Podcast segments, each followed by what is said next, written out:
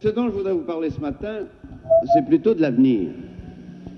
Parce qu'en arrivant en avion, comme on vient de le faire, parti de Montréal vers 10 heures ce matin, on survole ce pays immense, le Québec, qui n'est qu'une parcelle, au fond, du grand Canada dans lequel il est intégré.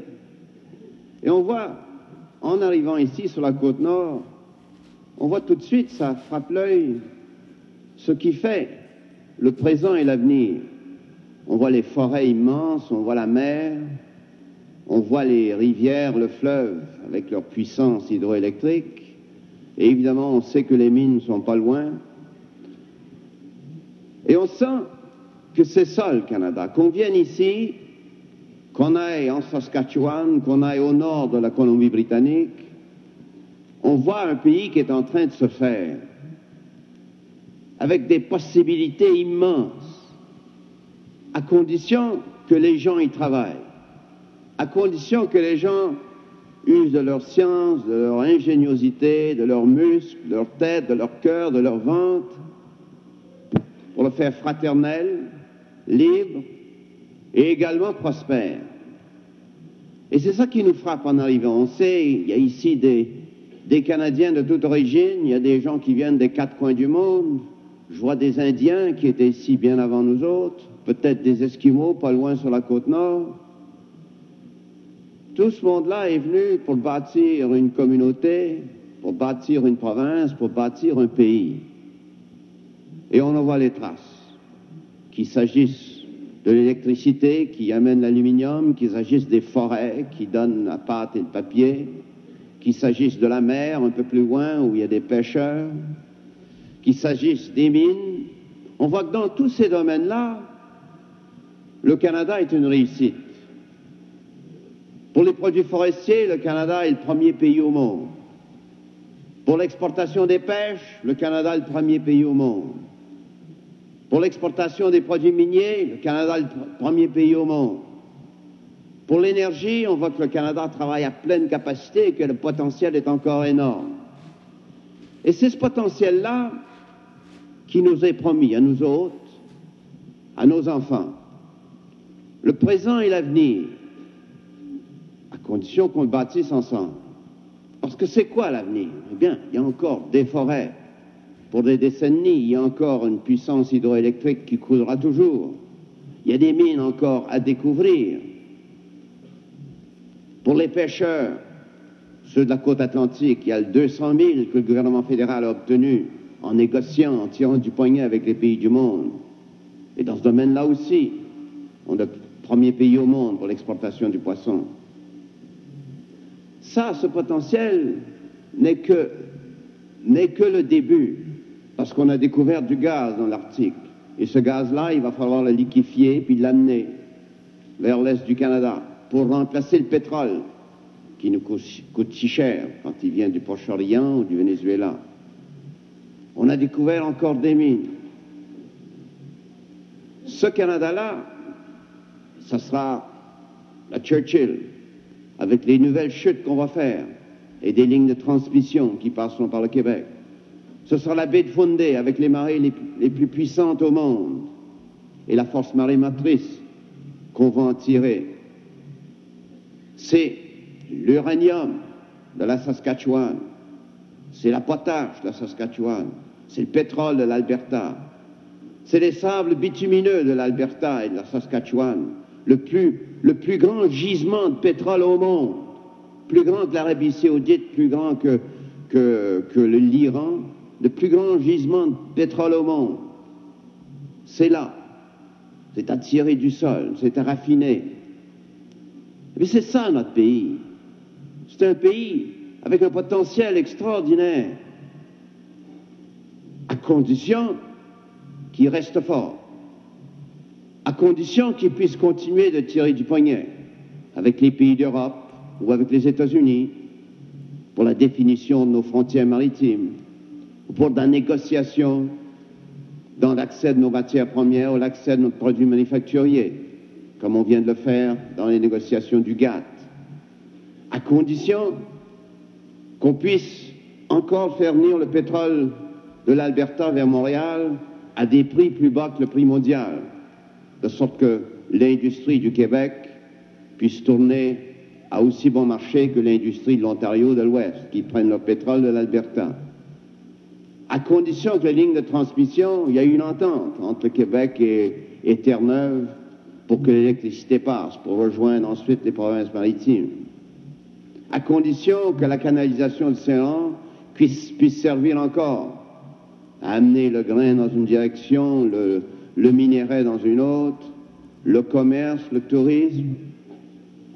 Et on va se développer hein, devant nos yeux, on va se développer cette, cette force canadienne qui autrefois était reliée par le chemin de fer, eh bien, mais c'est maintenant relié par toutes ces lignes de transmission, ces pipelines qui nous amènent le gaz et l'huile, c'est relié par la canalisation du Saint-Laurent. On voit une province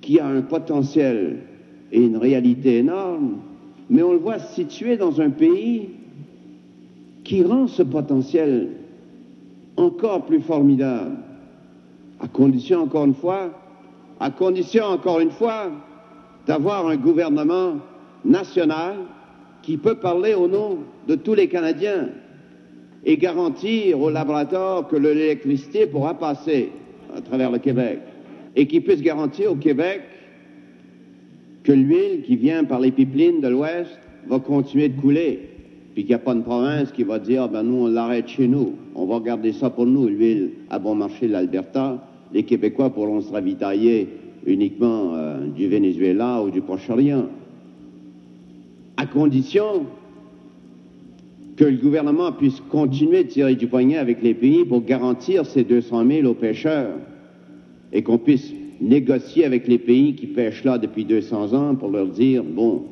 euh, c'est nous qui allons faire la, la gestion de cela, à condition que les producteurs de blé puissent continuer d'en vendre au Québec au même prix qu'ils se le vendent eux-mêmes pour notre élevage, à condition que le gaz puisse passer dans ces pipelines-là, à condition que les citoyens qui vivent dans le Québec aient accès à un plan médical qui est aussi généreux, aussi favorable que dans les autres provinces, à condition qu'il y ait un gouvernement central, un gouvernement national, un gouvernement des Canadiens qui puisse faire ce qui s'appelle la péréquation. Puis en gros, ça, ça veut dire prendre l'argent dans les régions riches, puis l'investir dans les régions un peu moins favorisées, à condition que le gouvernement national fasse des paiements dans les régions les moins avantagées, celles qui veulent prendre leur essor.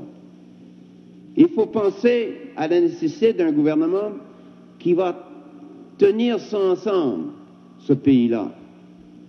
Bardé de fer, bardé de rails, bardé de, pipelines, mais un pays uni aussi dans le cœur, dans la mentalité des gens. Et c'est cette mentalité à laquelle on fait appel. Il s'agit de faire comprendre aux Canadiens qu'ils dépendent tous les uns des autres. Et que pour que les conflits entre producteurs de pétrole et consommateurs de pétrole, entre producteurs d'électricité et consommateurs d'électricité, entre ceux qui veulent vendre et ceux qui veulent acheter, ceux qui veulent pêcher, ceux qui veulent travailler la forêt, ceux qui veulent travailler dans la construction, à condition que ces gens-là aient tous les mêmes droits.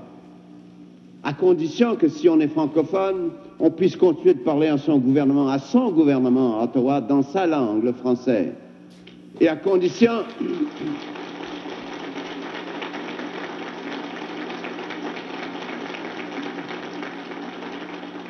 À condition que les Acadiens puis les Canadiens français de l'Ouest puissent envoyer leurs, enfants dans des écoles françaises. Parce que si c'est leur pays, il faut qu'ils puissent continuer d'enseigner le français à leurs enfants. Mais à condition aussi, à l'inverse, que les anglophones qui viennent dans le Québec des autres provinces puissent, eux, envoyer leurs enfants dans des écoles anglaises s'ils le veulent. C'est ça l'égalité au Canada. C'est ça l'égalité des chances c'est de pouvoir se déplacer dans ce pays-là avec un gouvernement national qui s'occupe de l'ensemble du pays et qui résout les conflits.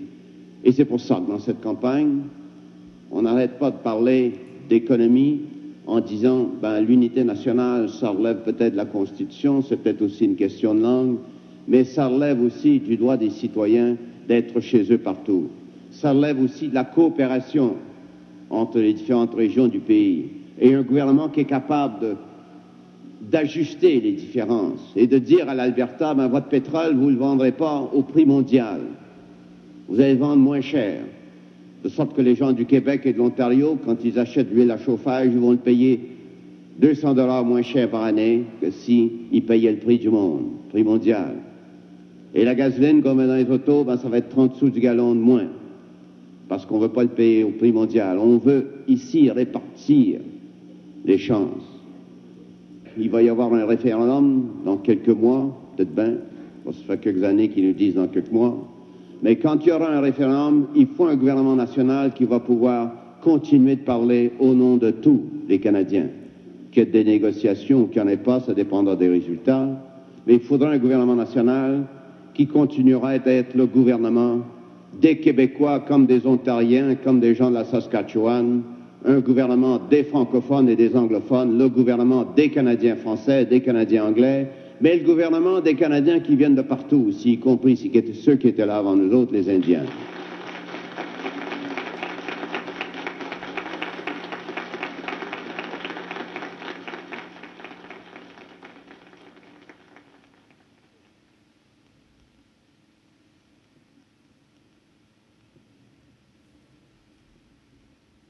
Monsieur le Président. Il s'agit de, faire connaître euh, les structures que nous avons données au groupe euh, parlementaire libéral dans l'opposition.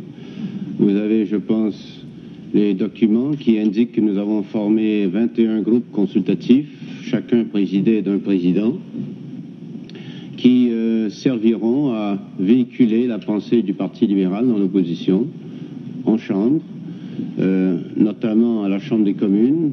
Nous comptons ajouter les noms de sénateurs euh, à ces groupes-là.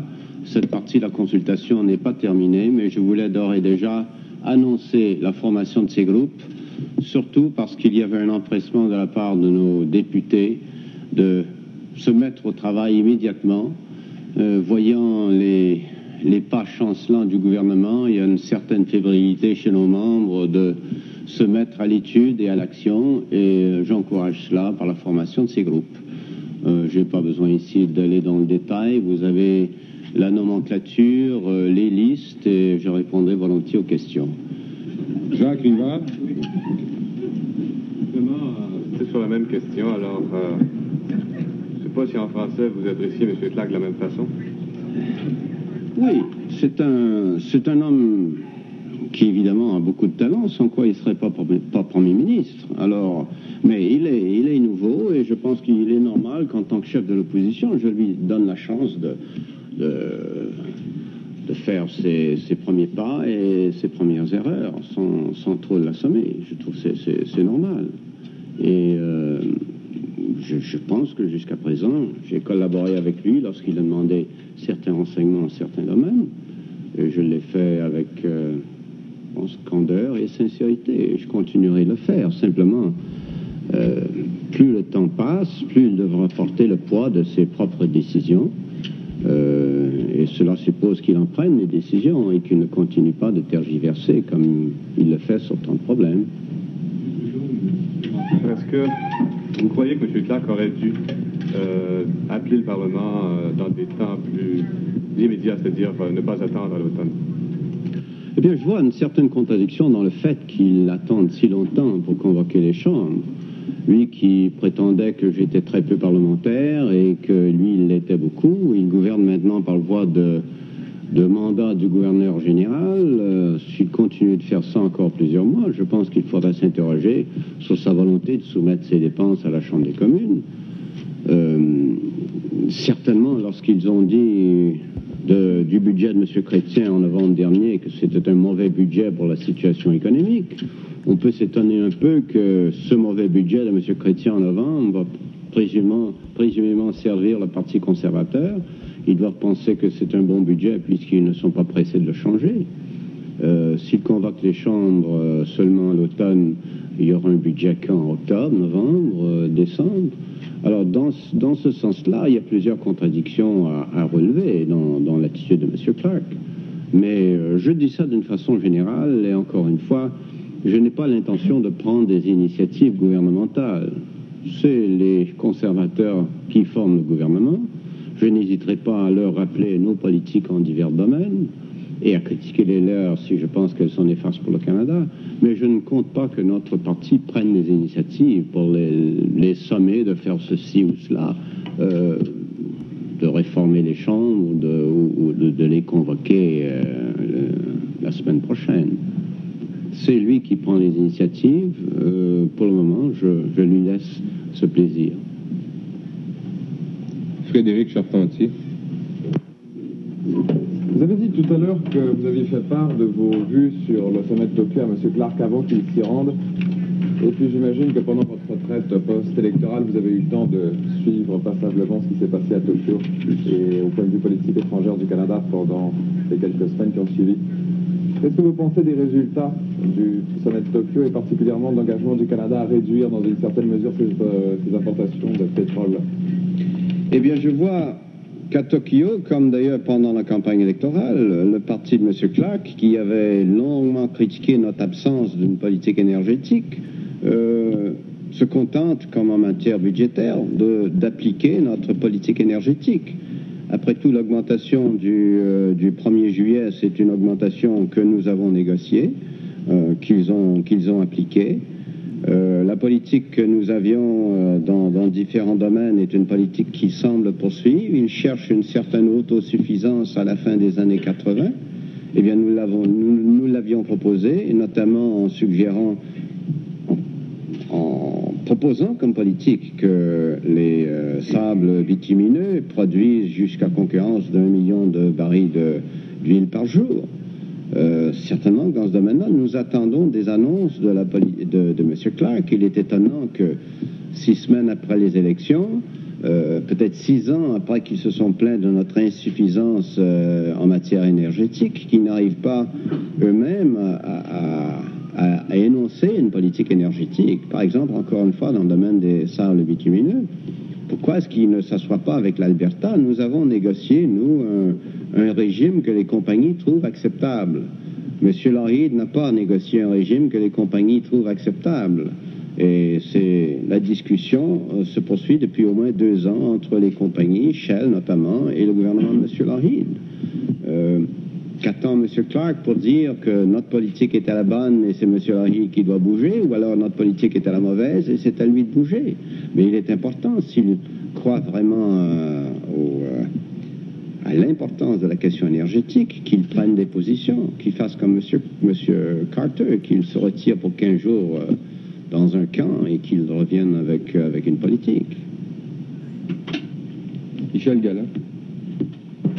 Pour affirmer trois dessins euh, de Giret euh, parus dans la presse, prendrez-vous position aujourd'hui sur l'affaire de l'ambassade? J'ai pas vu les dessins dont vous parlez. Il y, a, trois dessins qui disent où on vous voit euh, rire et, la, légende est marquée Monsieur Trudeau n'a pas encore pris position sur l'affaire de l'ambassade. eh bien, c'est peut-être une bonne galéjade, mais ce n'est pas exact. J'ai pris position à plusieurs reprises, n'est-ce pas, pendant la campagne électorale notamment. Je l'ai fait devant, devant les caméras de télévision euh, le soir du débat euh, télévisé. Et j'ai dit à M. Clark qu'il faisait une politique vraiment, vraiment imprudente, pour ne pas dire une bêtise, sur le plan du maintien de la paix en Proche-Orient et sur le maintien de, la position du Canada comme un, pays qui cherche euh, à maintenir des bonnes relations tant avec Israël qu'avec le monde, monde arabe. Alors c'est notre position, ça reste notre position. Je trouve que M. Clark, qui avait été abondamment informé de l'importance de cette position par ses fonctionnaires, puisqu'il a pris cette position lui-même en janvier à, Israël, qu'il l'a changé probablement pour des raisons électorales pendant la campagne électorale, et que maintenant il semble tergiverser. Et c'est ça que je trouve dommage, qu'ayant pris une position qui était peut-être euh, mauvaise, il ne puisse pas dire maintenant, eh bien, elle était mauvaise, je la change, ou elle est bonne je la maintiens. Il nomme quoi M. Stanfield pour aller se renseigner au Proche-Orient sur un certain nombre de données qui sont connues? moi, je peux prédire sans, grand effort que M. Stanfield ne sera pas reçu, ne, sera pas reçu par les pays arabes s'il va là pour discuter de la question d'une ambassade à Jérusalem. Et je trouve ça dommage parce que la communauté juive euh, au Canada, autant que je sache, ne demandait pas euh, de telles mesures. Euh, elles ont été prises par M. Clark pour des raisons bêtement électorales. Il a créé un préjudice considérable au Canada et, à mon avis, il a créé un préjudice considérable également à la communauté juive, qui ne doivent pas en être très fiers. Claude Turcat. Jusqu'à maintenant, on a, dans la conférence de presse, on a beaucoup parlé de travail parlementaire et de, de, de politique. Qu'est-ce que vous avez euh, l'intention de faire dans les prochains mois euh, ailleurs qu'au Parlement, visiter les comtés, euh, travail euh, pour rebâtir les organisations euh, dans, dans, le parti, euh, particulièrement au Canada anglais. Est-ce que vous avez un programme de... Oui, j'ai un programme euh, assez actif. je pars demain matin pour quelques jours à Toronto où j'assisterai notamment au Congrès national de l'exécutif du parti.